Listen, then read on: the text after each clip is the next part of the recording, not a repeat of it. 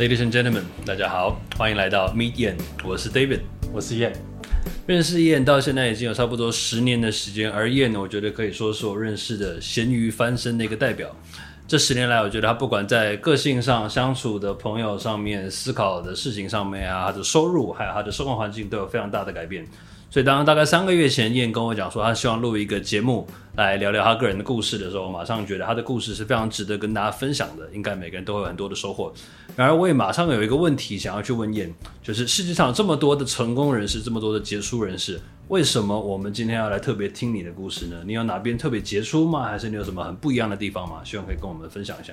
啊，首先感谢 David 的介绍。那比我杰出的很多，那网络上我相信大家也很容易找到哦，在嗯美国，比如说科技公司工作，年薪千万，或许不像那些人那么杰出，但是嗯，我认为啊，我过往的背景，私立科大夜间部毕业，而且大学花了六年的时间，毕业的时候已经二十五岁，那也曾经做过保险业务，所以曾经有一段时间。觉得对人生啊感到很茫然、很无助。我当初的困境可能是啊台湾很多人啊人生的写照。那他们可能会认为啊我可能啊我没有一个有钱的父母，那我不是一个呃呃像一些那种其他啊有办法小时候就出国留学的精英分子。那我觉得我的故事或许可以给这些人啊得到一些启发。那就算嗯。你是没有跟我过去曾经有类似处境的人啊，我希望我的故事也可以带给你们一些啊正面的啊能量。所以可以这样理解吗？就是你觉得你其实也没有赚的特别多，或者说你的人生也没有就是特别厉害的公司，没有创业特别多，但是你有一些可以让大家感同身受的经历，可以跟大家分享，希望给大家一些勇气。对，那我觉得这样来讲，就必须要聊一下你的过去了，到底有哪些你觉得跟大家你是。可以让大家感到共鸣的这些点，先从你的家庭开始聊一聊，可以吗？你说你并不是含着金汤匙出生的，嗯，不是，对我是在台湾土生土长的，啊，我爸妈就是基本上没有受过高等教育，我指的就是可能我妈连国小都没有毕业，我爸可能就是国中毕业这样子。我小时候其实父母他们并不知道怎么样去教育我，对。所以，我有点像是，有点像是一个，算是在一个自动导航的模式下长大。也因为他们生长环境的关系，他们处于是那种打骂的方式来代替鼓励。那所以，我也是在这种处于一个比较负面的环境长大。那也因为这样的关系，其实我以前的个性就是很台湾人怎么说避俗，嗯，啊，比较内向，啊，不敢表达自己的想法，因为。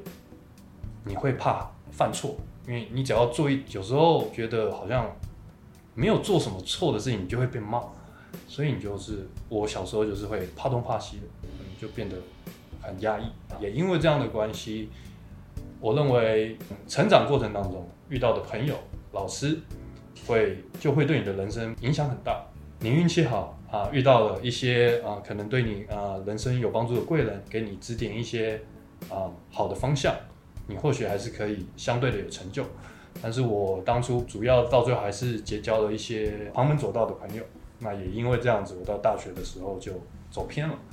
你刚刚讲到说你的家庭嘛，那求学的路上你觉得有什么也可以跟大家产生共鸣的吗？我敢说我不是一个认真念书的小孩，嗯，对，那我也不太爱念书，但是我其实还算是相对。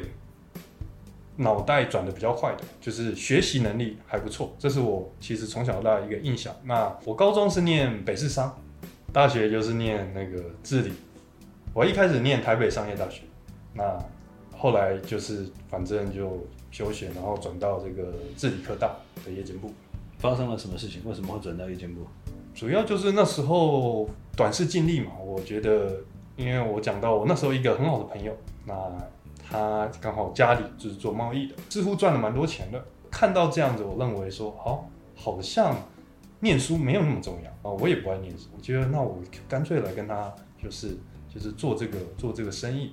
当下的我其实没有辨别是非的能力，基本上很天真，人家跟我讲什么就算了，人家就是很容易会跟我就是 BS 苦赖、好小、夸大，嗯，他的他所做的事情，那我就我都我也都听信了。举几个例子来听听，比如说我赚了多少钱嘛，赚了多少钱？具体数字讲真的我也不记得。假设他还跟我说，哦，这一年今年我赚了怎么，我这个这个生意赚了上千万等等。我现在只是举个例子，那时候那个数字让我听起来就是一个哦，就是一个很大的数字，那也让我哎就是心动，所以我就想啊，那我就来跟他一起做好。那跟他一起做以后，当然也没有想象中那么好。再来就是他后来也慢慢走偏了，他就是基本上周遭很多朋友都是那种啊。黑社会的人，那这黑社会的人就是会有该做哪些事情？就是第一个就是签赌。哎，你有没有玩过运彩？有，有。台湾运彩。对啊，那个他们的签赌就是那种比较地下型，赔率比较好的。对，然后赔率都会比运彩好。然后我记得有一次就是啊，他就说：“哎哎，我们去去跟这个人讨债。”然后我说：“哦，讨债。”然后我还想说：“哇，这样子会不会会不太好？”你知道吗然后说就是，他说要不要？我说要不要带带什么东西？他说不用，我们出一张嘴就好了。想的是带什么球棒什么之类的。对对对，我还想说是不是要要要带什么？要是去跟人家打打杀杀？他说没有没有没有没有，我们都是那个是那个和和平讨债的方式啊，只是你要装的比较凶一点。但是其实你不会真的对他干嘛，因为你真的对他干嘛，你也拿不到钱。对我们最重要的目的是要拿到钱。对，所以呢就是去，然后就是对这个人就是大挑战，反正就是要一直骚扰这个人。那去了以后，你会发现哇，那两个人还可以讨价还价，就是他还给他杀价，你知道吗？就是说，哎，这个这个算算少一点，好吧，我没有那么多钱，帮我打打个折，打个打个七折嘛。可以这样。对对对，然后呢就讨价还价，发现哎，赌债也是可以讨价还价的。所以你常跟着你这个朋友去讨债，这个是你们当时的生财之道吗？会刚好他有去的时候，我就跟在旁边，就在旁边看，因为但是因为我的个性也比较那个呃那个。文静，文文静，然后害羞啊，对对，我也不太不太不善暴力，所以就是我通常就是在旁边默默的看。对，当时你的环境就是大概是这样的一个环境，除了讨债，你还那跟着他们去做过什么可以说的事情吗？哦，可以说就是哦，对啊，那时候就是念大学嘛，那那他们就常常去酒店，对，常去酒店，你知道那种。黑社会的，对啊，就是反正就是常常去酒店啊，那酒店就是喝酒啊、玩乐啊。那我那时候知道他们还会用一些违禁品。那整体这样相处下来，会不会觉得非我族类？就是会不会有一些不太自在的地方？这些是不是导致你想要脱离当时环境的主要原因？其实我认为我当时有一段时间自己也沉沦了，也陷在那个里面，但是也是。就是过了一段时间以后，因为那时间应该有持续个可能两三年吧，但是你中间一定会觉得想说，我这样做真的对吗？这真的是我想要的人生吗？其实有有一些这种想法，但是你也不知道怎么脱离。那后来发生了什么事情？有毕业吗？啊，有有有有，还好还好还好我毕业，虽然我被当了不少。后来怎么样改变的呢？是因为有一个因缘巧合。就是我妈刚好想要去参加一个冥想的一个课程，我妈就叫我帮她报名。哦，看了一下，我就觉得，哎，这看起来我也有兴趣，我就跟跟我跟我妈一起去好了。那时候的我已经有想要改变的想法，去参加这一个呃我们说的这个十天的这个课程，其实算是一个很对我很大的一个转折点。等一下，可是你刚刚讲说，因为一开始你是希望跟你朋友一样赚大钱。赚快钱，对。但是后来你想要改变，对，是因为当时的你其实没有跟他一样赚到大钱吗？还是他后来发生了一些事情？当然就是因为没有赚到大钱哦，没有赚到大钱。对啊，就赚不，你也会发现其实赚不到什么钱，所以不知道自己在做什么。对，就是你也不知道这些干嘛，然后就是嗯，你然后你也发现你也没有学到什么，因为你会你可能会想说啊，很多那种啊有钱人像 Mark Zuckerberg 啊，Bill Gates，他们也都是大学就是辍学啊，都是可以创业，然后变成。那个世界就是前几名的富有的人，但是我那时候状况是完全不一样。哦你本来想象的路径是那个样子，哎，对对，你就觉得说，哦，我可以跟他们那样子，对对对对。但是其实那个你就是，其实你很那个，我没有去了解到我跟那些人之间根本的不同。嗯，后来发现这样子。我我当下其实是什么都什么也没，自己觉得什么什么都不是。嗯，对对，那时候大学毕业了，然后绝对不能再这样下去。然后你刚刚谈到去了这个十天的冥想营，接近毕业的时候，嗯，应该是我大四那一年，去那十天，那个冥想营很有很有趣啊，就是不能用手机，不能讲话，十天有九天，前面九天不能讲话。哦，当然你可以跟老师讲话，基本上每天就是他早上四点会敲钟，早 上四点敲钟，然后行程就是你四点半就到那个那个那个有一个一个大厅嘛，大家都坐在那边啊，就开始冥想。其实我都跑不太起来，啊，六点半会再敲一次钟，我我都我都等六点半敲钟的时候才起来，因为呃，你知道要吃早餐了，嗯，那再来就是他们不吃不提供晚餐，因为你整天都在冥想，他们就说那你应该不太会饿，但是他当然还过程当中他会有教授你一些冥想的技巧，我觉得我在那边那时候还学到就是哦，可能很多人都会犯这种错，就是你当你人生出现什么问题，或是别人出了什么，你你第一个想到就是是这个问题是谁谁谁是谁呃谁做的谁犯的错，对不对？谁犯的错？那我应该要指责谁？在那边体验到就是你应该是永远都要，它中文的名字叫内观嘛，就是往自己的里面去观察类似这个意思。那也因为那几天的过程当中，我记得一直到第七天，我到现在都很清第七天。那因为我刚刚讲，我每天可以去问老师问题，我中午就是那个问老师问题的时段，我就问老师问题。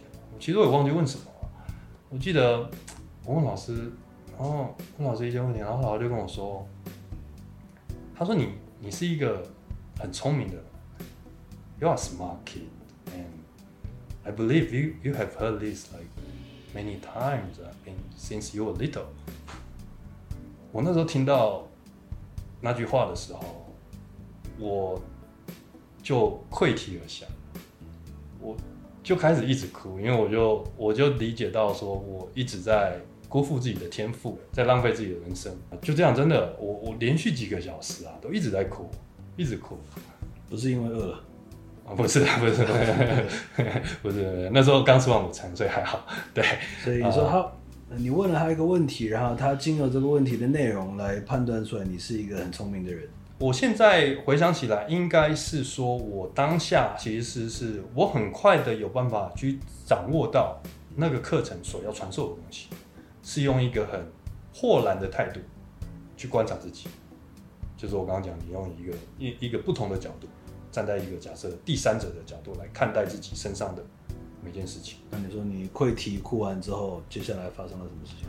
那溃体哭完之后呢，我最记得最清楚就是那一个就是一个很关键的一个转折点，它让我开始想要彻底的改变自己的人生。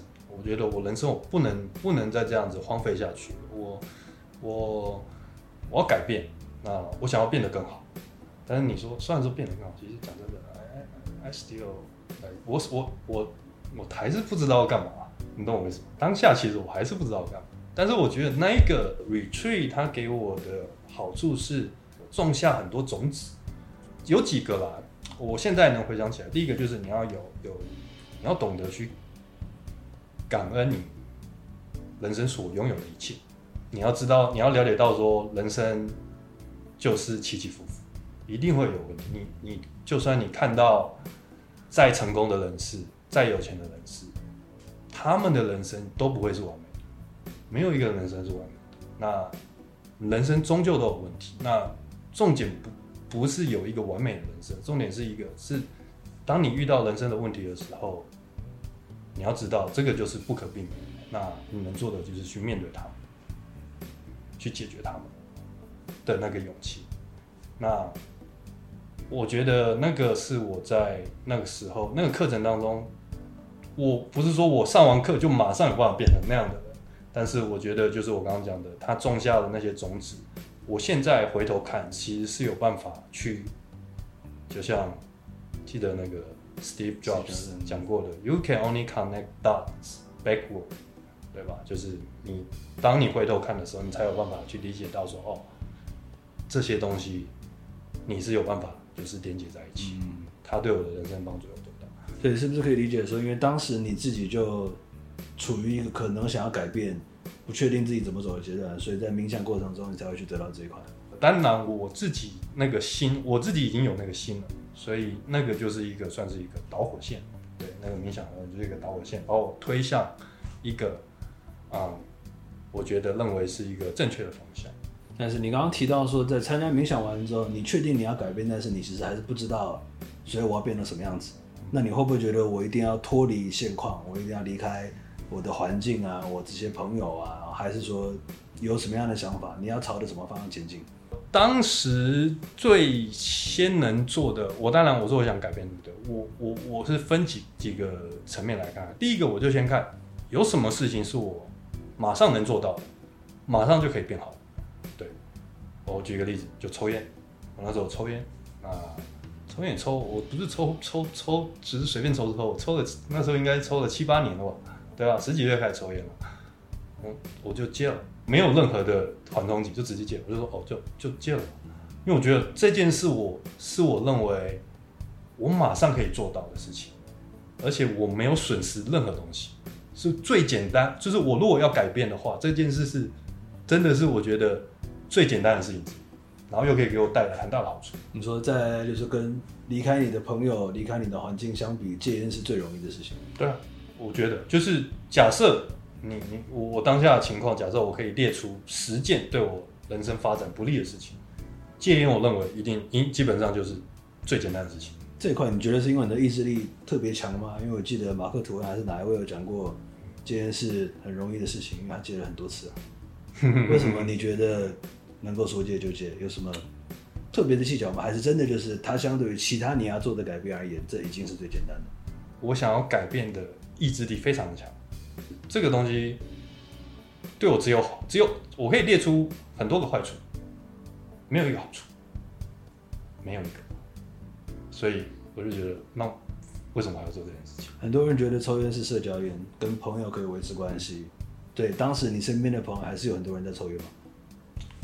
对，没错，是对。那你做了什么事情来避免，还是你觉得直接避免去跟这些人见面？也不会特别避免跟抽烟的人见面啊。对啊，那。我觉得抽烟是社交烟，就跟你很多人也跟我说，喝酒是社交。如果今天跟着跟你一位很好的朋友，他有抽烟，然后你不抽烟，然后他会因为你不抽烟而不跟你当好朋友，那我可能你可能要重新考虑一下，这个人是不是真的适适合当你好朋友？你懂我意思吗？对啊，我觉得这不会是一个拿来当做一个不戒烟的理由。可以这么说，我以前曾经有这种想法，就是抽烟这种社交。以前高中的时候嘛，就是大家就是找那个，你知道吗？那个比较隐秘的地方啊，然后抽烟啊，我也都会搞，我也都做这种事啊，对啊。但是基本上，我觉得那那个都只是借口。我们刚刚讲说，你参加完这个冥想活动之后，你想要改变，但是会不会因为你身边当时的朋友，还有你之前有很多不好的习惯，你觉得有点怀疑自己，不一定真的能够改变？因为对大部分人来讲，做出这么彻底的一个翻转，或者说离开你的朋友圈、离开你熟悉的环境，是很困难的事情。当时有这种想法吗？想知道我在翻转人生的过程当中遇到什么困难跟挑战吗？欢迎订阅我的频道，我们下集见。